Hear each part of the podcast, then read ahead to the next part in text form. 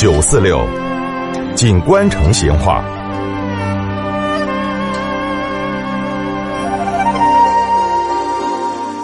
听众朋友，在那个东门大桥的附近有一条街叫油篓街，这儿嘛，以前有很多生产跟销售这个油篓的作坊，所以就得了这个街名。因为这条街在东门上，以前的人呢又以油为真。这个油篓街，它是东门进城以后右边数过去的第一条巷巷儿，所以老成都人。又把这儿喊成东门一巷子。这个油篓哈，现在嘛已经不咋个看得到了，但是在以前，那个是非常常见的。它嘛是用来装油或者装酒的一种竹器。在那个没得铁皮、没得塑料制作的那个油桶之前，我们四川用来运输菜油、桐油给酒的容器。都用的是这个竹篓，这个竹篓哈，它是用粗细不等的米片儿，给那个啥子呢？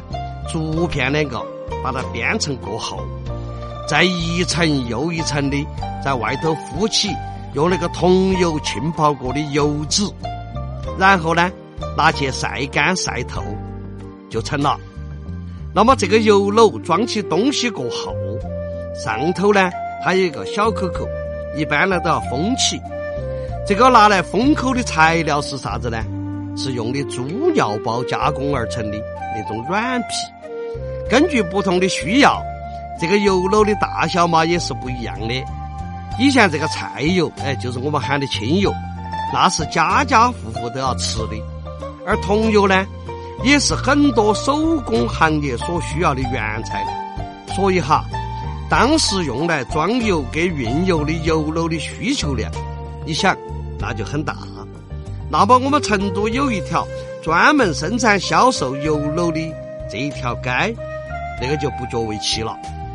哎，就是这阵嘛，我们在超市后头也还可以看到一些啥子豆瓣儿啊、豆腐乳之类的食品，一般它都是拿那个竹篓篓来装的。这种小竹篓哈。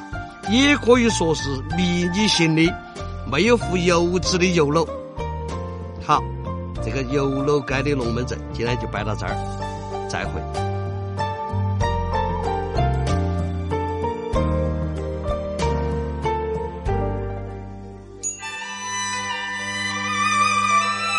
成都的味道，耶，硬是有点长哦。